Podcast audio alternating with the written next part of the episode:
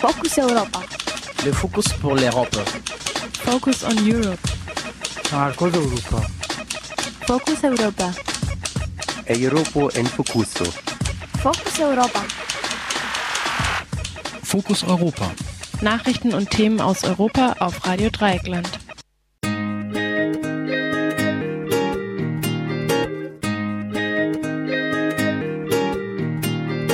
Ihr hört das Fokus Europa Magazin vom 30. April 2013, produziert von Radio Dreieckland. Am Mikrofon ist Jan. Die CDU will Ungarn in Ruhe lassen. Über das geplante Monitoringverfahren des Europarats spricht im Interview mit Nils von Radio Dreieckland André Hunko von der Parlamentarischen Versammlung des Europarats. Hinrichtung ohne Gerichtsverfahren nennt sie Jan van Aken. Der außenpolitische Sprecher der Linken im Bundestag, nämlich die Kampfdrohnen, die Deutschland aus den USA will. Im Gespräch mit meiner Kollegin Caro erklärt dies Jan van Aken in unserem zweiten Magazinbeitrag. Doch zunächst hört ihr nach Fokus Europa Nachrichten von Radio Dreieckland.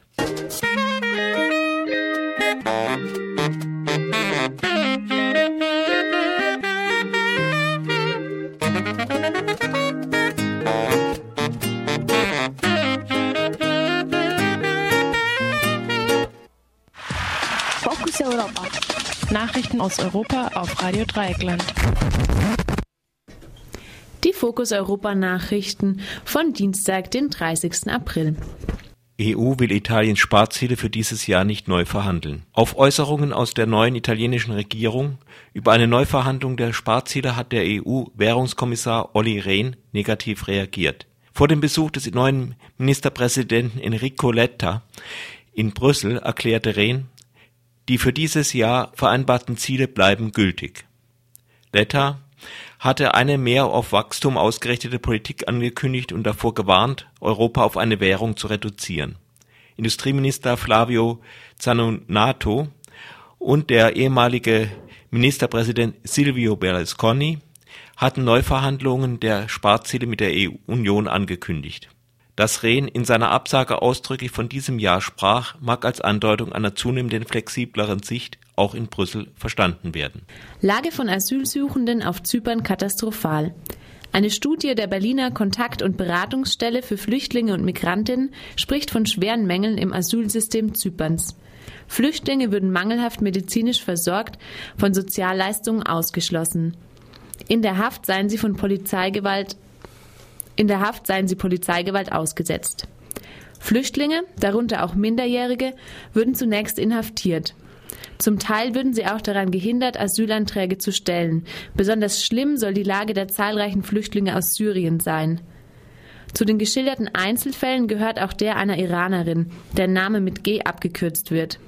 Weil die Frau nicht mehr wusste, wie sie ihr Baby ernähren sollte, trat sie selbst in den Hungerstreik. Darauf solle die Einwanderungsbehörde gedroht haben, sie für psychisch krank erklären zu lassen und ihr das Kind wegzunehmen. Türkischer Ex-Minister vorzeitig aus Haft entlassen. Mehmet A., der als Hauptverantwortlicher im sogenannten Susurluk-Skandal gilt, wurde gestern vorzeitig aus der Haft entlassen. Mehmet A. hatte nacheinander das Amt des obersten türkischen Polizisten, des Innenministers und des Justizministers bekleidet. Durch einen Unfall nahe dem Ort Sursuluk geriet Mehmet A. im Herbst 1996 in Erklärungsnöte. Am Steuer der verunglückten Limousine hatte ein Abgeordneter der Regierungspartei gesessen, der als einziger überlebte. Neben dem Abgeordneten saß ein hoher Polizeibeamter, auf dem Rücksitz eine Frau und der rechtsradikale Abdullah Chadle. Chadle wurde seit Jahren unter anderem wegen Mord in mindestens acht Fällen gesucht. Den späteren Papstattentäter Ali Adja hatte Chadle aus dem Gefängnis befreit, als dieser wegen Mord an einem Journalisten in der Türkei einsaß. Unter den Habseligkeiten, die der besagte Chadle bei seinem Tod mit sich geführt hatte, befanden sich unter anderem ein echter Diplomatenpass und zwei Waffenscheine, einer davon vom Innenminister Mehmet A. persönlich unterschrieben. Es stellte sich heraus, dass außer Chadle noch mehrere weitere Rechtsradikale für den Staat tätig waren. Ihnen wurden zahlreiche politische Morde, Erpressung im großen Stil und Drogenhandel vorgeworfen. Ein neuer Begriff bürgerte sich im Türkischen für diese Machenschaften ein, der tiefe Staat. Mehmet A. wurde schließlich wegen Bildung einer bewaffneten Bande zu fünf Jahren Gefängnis verurteilt. Sein Gefängnis durfte er sich aussuchen und es wurde vor seiner Ankunft rasch renoviert. Gestern wurde er nach einem Jahr und vier Tagen Haft aufgrund verschiedener Gesetzesänderungen vorzeitig entlassen. Ein Umdenken hat seine kurze Haft bei Mehmet A. jedenfalls nicht ausgelöst. Bei seiner Entlassung gab er sich weiter als treuer Diener von Staat und Nation. Terörle mücadelede devlete yardım ola gibi ne milletimi ne sevenlerimi üzecek, mahcup edecek hiçbir davranışım olmadı. Allah yardımcı. Ich habe dem Staat beim Kampf gegen den Terror geholfen. Weder der Nation noch unseren Lieben habe ich etwas getan, was sie betrüben könnte. Die türkische Justiz ist nicht immer so milde wie im Falle von Mehmet A. Die Studentin Berna Yelmas und ihr Kommilitone Ferhat Tüser sitzen noch immer im Gefängnis. Sie wurden zu achteinhalb Jahren Gefängnis verurteilt, weil sie in Gegenwart des Ministerpräsidenten Tayyip Erdogan ein Transparent hochgehalten haben, auf dem sie kostenlose Ausbildung gefordert haben. Besonders behütete Kinder häufiger Opfer von Mobbing.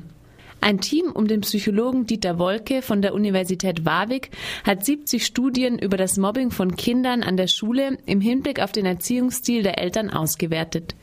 Das Team kam zu dem Ergebnis, dass Kinder, die im Elternhaus von allen negativen Erfahrungen abgeschirmt werden, etwas häufiger zu Mobbingopfern werden. Das Gleiche gilt aber auch für Kinder aus besonders strengen Elternhäusern und für Kinder, die zu Hause ein geringes positives Feedback bekommen. Das Mobbing an der Schule kann negative Langzeitfolgen haben. Gemobbte Kinder haben als Erwachsene ein höheres Risiko, Depressionen, Angststörungen oder allgemein psychische oder körperliche Probleme zu erleiden. Deutscher Innenminister fordert zentrales Einreiseregister für Europa. Die Anschläge von Boston hat der deutsche Innenminister Hans-Peter Friedrich zum Anlass genommen, ein zentrales Einreiseregister für die Europäische Union zu fordern. Der CSU-Politiker möchte ein elektronisches Register nach dem Vorbild des amerikanischen Electronic System for Travel Authorization, abgekürzt ESTA, einführen. Auch Passagiere, die ohne Visum in die USA reisen dürfen, müssen sich im Vorfeld ihrer Reise bei ESTA registrieren lassen. Die Kosten der Registrierung tragen sie selbst. Dass die USA trotz Esther zum Opfer der Bombenanschläge von Boston wurde, focht Friedrich in seiner Argumentation offenbar nicht weiter an. Die Anmeldung bei einem künftigen europäischen Ester sah Friedrich ebenfalls ganz locker. Zitat: Wenn die EU will, meldet sich dann online an, sagt, wer er ist und was er in der EU will. Zitat Ende, erklärte Minister Friedrich, ehe er zusammen mit seinem Kollegen, Verteidigungsminister Thomas de Maizière, zu einer Reise in die USA aufbrach, auf der er sich auch über Esther informieren will. Allerdings mussten die beiden Minister eine Stunde warten, ehe sie das Flugzeug verlassen durften, weil sie sich der Überprüfung der für ihre Einweise, Einreise notwendigen Angaben ihrer Delegation in die Länge zog. USA wollen umstrittene Kampfdrohnen an Deutschland liefern. Während sich Friedrich ganz persönliche Eindrücke von Esther gewinnen konnte, zahlte sich der Besuch in den USA offenbar auch für seinen Kollegen de Maizière gewissermaßen aus.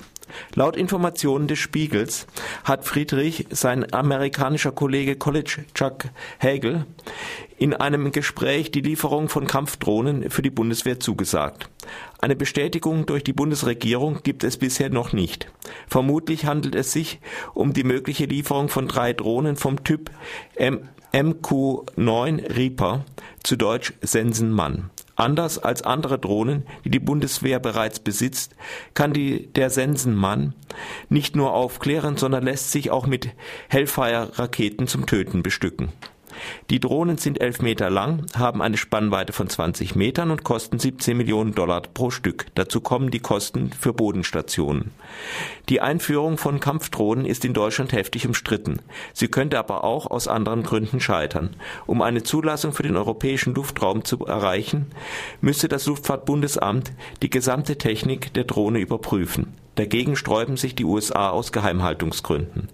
Neben den USA verhandelt die Bundesrepublik auch mit Israel über den Ankauf von Drohnen vom Typ Hiron. Und zu, den, zu der Problematik der Drohnen ein Kommentar vom Pressesprecher von Amnesty International Deutschland. Für Drohnen gilt natürlich das Gleiche wie für alle Waffen. Damit darf nicht das äh, Völkerrecht verletzt werden oder Kriegsverbrechen begangen werden. Das Problem an Drohnen, an den Drohneneinsätzen der USA im Moment ist, dass erstens Leute getroffen werden außerhalb von Kriegsgebieten. Das heißt, es handelt sich eigentlich um außergerichtliche Hinrichtungen, was da passiert. Und zweitens äh, kommen natürlich auch immer wieder Zivilisten dabei um, weil äh, so chirurgisch, wie behauptet wird, sind diese Drohnenangriffe natürlich nicht. Wenn jetzt die Bundeswehr äh, Drohnen anschaffen will, dann fragt man sich, auf welcher rechtlichen Grundlage das geschieht. Da müssen natürlich genau diese Fragen geklärt werden. Darüber haben wir noch kein, als Amnesty International noch keine Informationen, äh, wie das geplant ist bei der Anschaffung von Drohnen durch die Bundeswehr. Die Drohneneinsätze der USA wurden ja unter Präsident Obama stark ausgedehnt. Das Problem ist, dass sie nicht nur in Kriegsgebieten jetzt etwa gegen die Taliban eingesetzt werden, sondern auch im Jemen oder in Somalia, also dort, wo die USA gar keinen Krieg führt. Es handelt sich also eigentlich um Hinrichtungen ohne Gerichtsverfahren. Und es ist auch so, dass nicht transparent ist, nach welchen Kriterien hier gehandelt wird, weil die Drohneneinsätze ja durch die CIA, also durch den Geheimdienst, durchgeführt werden.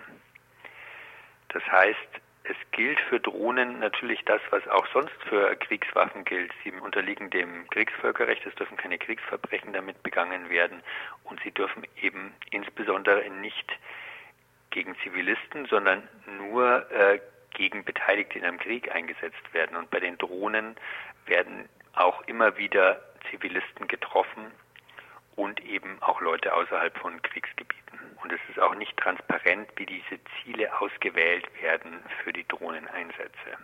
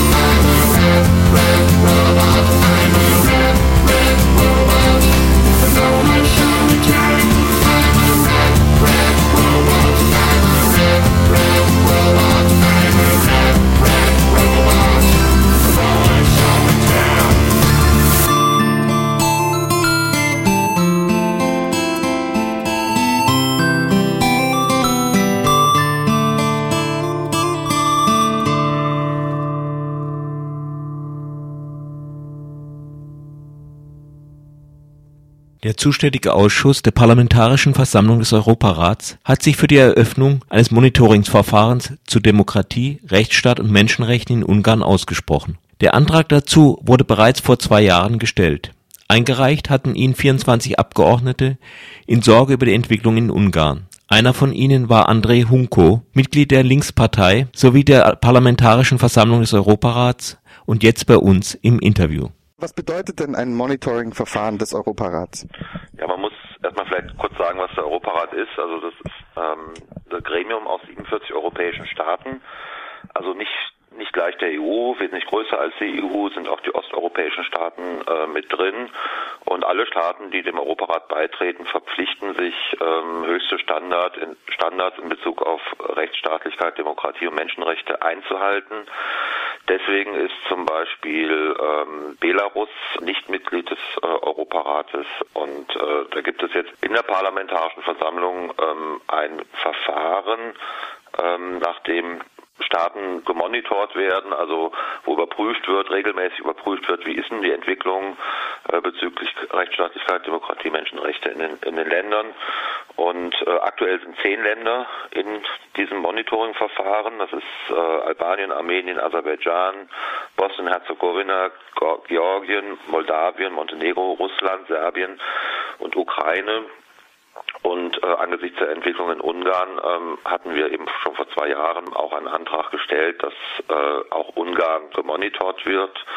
Äh, und dieser Antrag ist jetzt in dem entsprechenden Ausschuss angenommen worden. Wenn gemonitort wird, äh, wird eben geschaut nach der Entwicklung.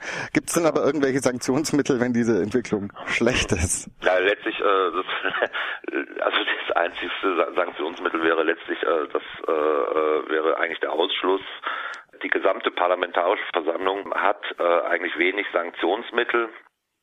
Äh, sondern ähm, macht Stellungnahmen, die dann wiederum äh, ziemlich relevant sind für andere Institutionen, zum Beispiel die EU-Kommission oder so. Ja. Ähm, das ist äh, insofern auch interessant, als ähm, das ja jetzt schon zwei Jahre gedauert hat, bis ja. man überhaupt an diesen Punkt kam, dass der Ausschuss das Monitoring-Verfahren empfiehlt.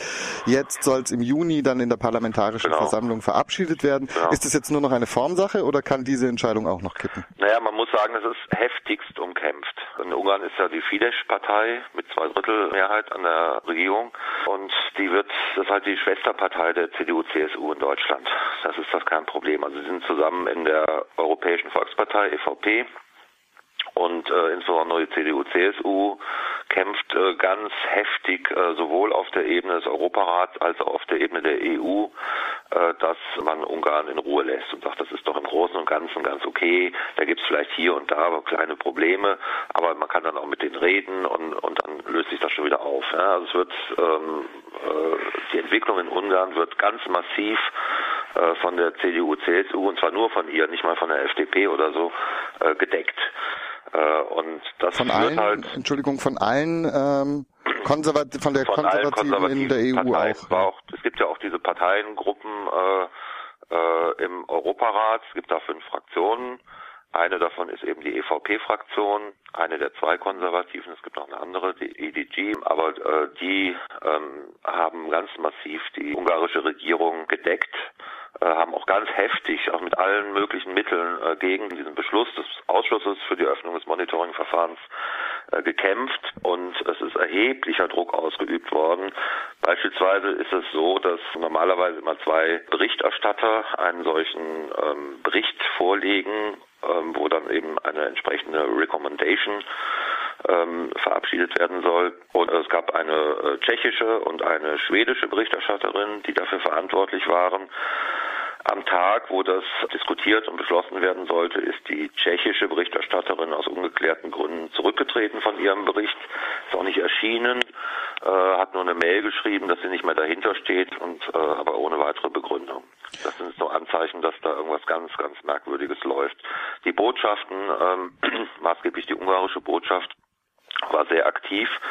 Als ich vor zwei Jahren diese ähm, Motion geschrieben habe, äh, dass ein solches Verfahren äh, geprüft werden soll, ähm, stand direkt zwei Tage später danach der ungarische Botschafter bei mir im Berliner Büro und hat sich bitterlich beschwert. Äh, das ist ja nun auch, das ist ja nun auch tatsächlich in dem Fall sein Job, denke ich. Ähm, aber Sie würden sagen, die europäischen Konservativen haben allgemein Decken Ungarn. Also um nochmal auf meine Frage zurückzukommen, kann diese Entscheidung jetzt noch kippen im Juni oder wird das jetzt durchgehen? Ja, nö, das wird ein Kampf sein, weil äh, die Konservativen werden ganz massiv mobilisieren dafür. Das braucht dann halt eine Mehrheit. Normalerweise ist es so, dass äh, ich sag mal in 95 Prozent der Fälle werden die ähm, äh, die Beschlüsse des Ausschusses auch in der Versammlung ähm, äh, übernommen, aber es hat auch schon mal Fälle gegeben, dass es gedreht wurde. Das ist durchaus möglich.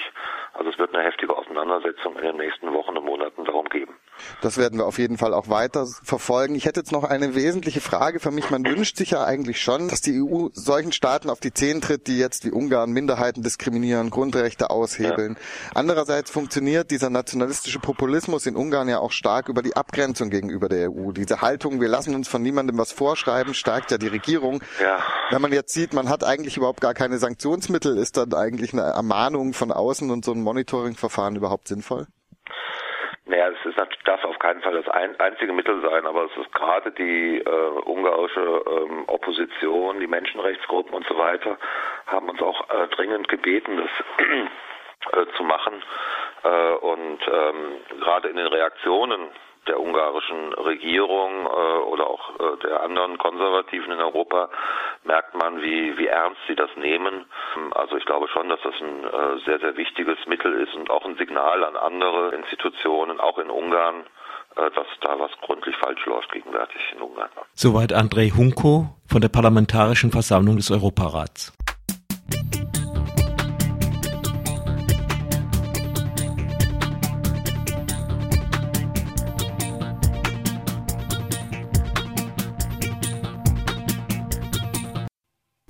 Wir haben es gerade in den Nachrichten schon gehört, die USA wollen umstrittene Kampfdrohnen an Deutschland liefern. Warum die umstritten sind, weiß Jan van Aken, der außenpolitische Sprecher der Linken im Bundestag. Er nennt die bewaffneten Drohnen nämlich eine Hinrichtung ohne Gerichtsverfahren. Wir sprechen jetzt darüber, dass die USA Kampfdrohnen an Deutschland liefern wollen. Herr van Aken, was ist denn das Problem dieser bewaffneten Drohnen? Ich glaube, dass diese Kampfdrohnen tatsächlich zu einer Enthemmung und Entgrenzung von, von Kriegen und Gewaltanwendung führt. Im Grunde genommen ist es ganz einfach. Wer Maschinen für sich kämpfen lässt, der überhaupt keine eigenen Soldaten mehr riskieren muss, der greift natürlich schneller auch zur Gewalt. Äh, der tötet auch schneller mal Menschen, was er vielleicht beim Risiko für seine eigenen Soldaten nicht so schnell tun würde.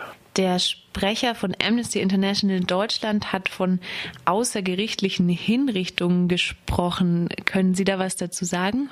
Ja, die Amerikaner setzen Kampfdrohnen ja seit Jahren ein und da sieht man genau diese Enthemmung. Ähm, es gibt viele Einsätze, die würden ohne Kampfdrohnen gar nicht stattfinden. Zum Beispiel diese gezielten Tötungen, wo eben irgendjemand, der als äh, Feind, als Gegner identifiziert worden ist, denn gezielt mit einer Drohne äh, abgeschossen wird. Das sind im Grunde genommen nichts anderes als Hinrichtungen ohne Anklage, ohne Gerichtsverfahren, ohne Urteil. Unter Obama, dem Friedensnobelpreisträger, wie schaut es da aus mit dem Drohneneinsatz?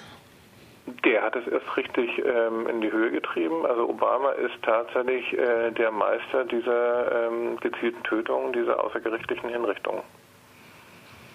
Nun ist es ähm, bei den Drohnen so, dass die für den europäischen Luftraum gar keine Genehmigung haben. Denn dafür müsste das Luftfahrtbundesamt die gesamte Technik überprüfen der Drohnen und dagegen sträubt sich die USA aus Geheimhaltungsgründen. Warum will denn die Bundeswehr trotzdem diese Drohnen haben? Nee, aus der Sicht der Bundeswehr verstehe ich das natürlich. Jedes Militär möchte möglichst jede Waffe zur Verfügung haben, die es gibt. Na, dann haben sie freie Wahl und, und äh, können sozusagen besser kämpfen. Aber äh, Gott sei Dank entscheidet die Bundeswehr nicht darüber, sondern das ist dann schon auch eher eine politische Entscheidung und politisch ist das äh, total abzulehnen. Ähm, weil, wie gesagt, ähm, ich bin sowieso grundsätzlich gegen Auslandseinsätze, gegen Kriegseinsätze der Bundeswehr. Ähm, jetzt nochmal äh, Waffen anzuschaffen wie die Kampfdrohnen, die die Schwelle zur Gewalt noch weiter senken, ähm, finde ich komplett falsch. Aber aus der Sicht der Bundeswehr ist das natürlich völlig logisch. Das ist ihr Job. Wo würde die, die Bundeswehr denn gerne einsetzen?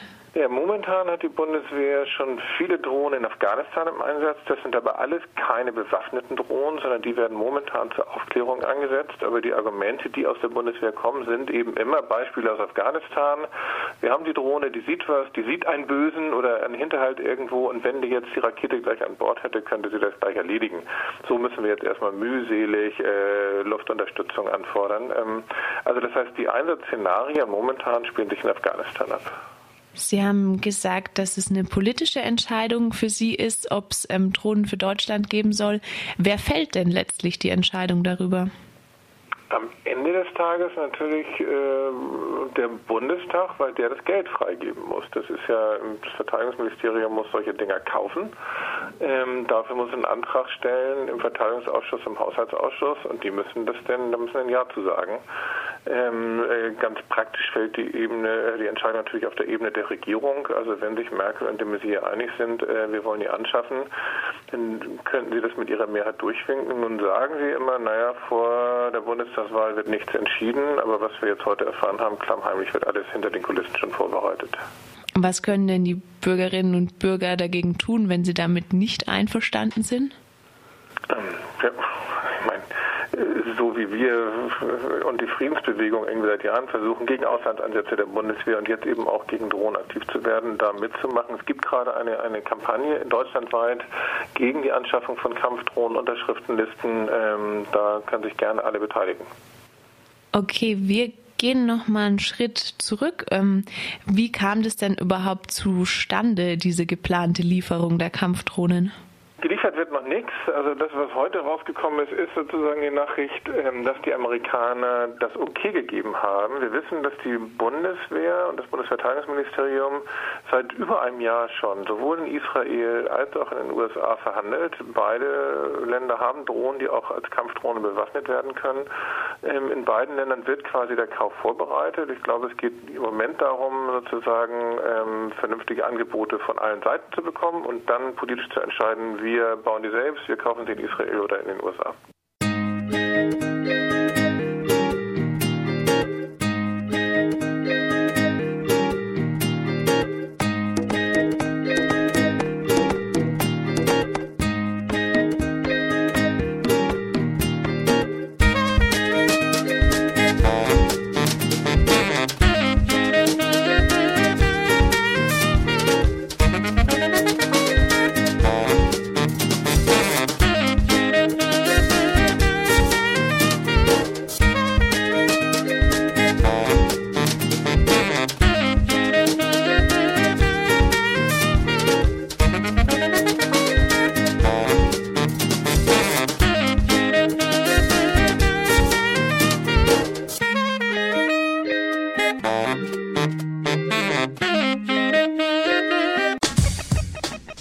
War Fokus Europa von Radio Dreieckland. Produziert mit finanzieller Unterstützung des Europäischen Parlaments.